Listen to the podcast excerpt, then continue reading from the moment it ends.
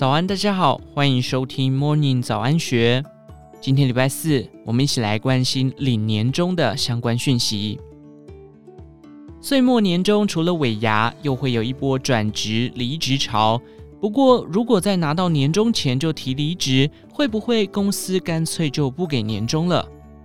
一名网友在 d c a r 表示，今年八月到公司，至今工作半年，想提离职，可是公司一月才要办尾牙，如果他十二月底就提离职，会不会领不到年终？因为自己初出社会，不太了解职场，所以想问职场前辈们的意见。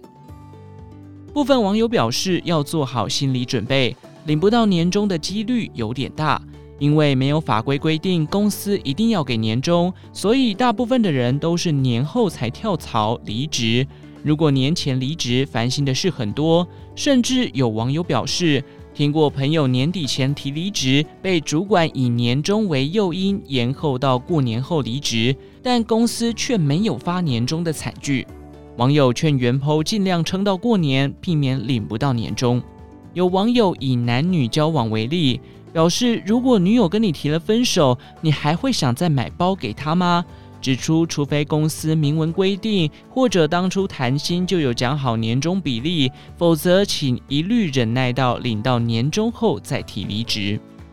要不要给年终奖金，其实得看各个公司规定以及当初劳资双方是如何约定。劳动律师陈业新曾表示。恩惠性给予非工资，但得依契约请求保障年薪性质，决定拒绝发放年终是否违法。第一，奖励恩惠性给予，如果雇主征才广告并没有承诺保障一定金额的年终奖金，亦未订定任何规定义务发放年终奖金的办法，当初劳资契约中也没有约定，劳工即使申诉或检举，雇主并不会被认定违法。二、非工资但得依契约请求，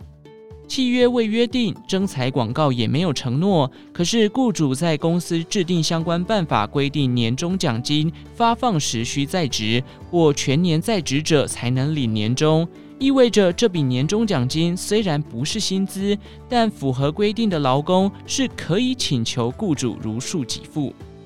只不过因为涉及非工资契约。一旦雇主未发放年终，劳工提出申诉或检举，主管机关只能以劳资争议调解或向法院提起给付诉讼方式请求。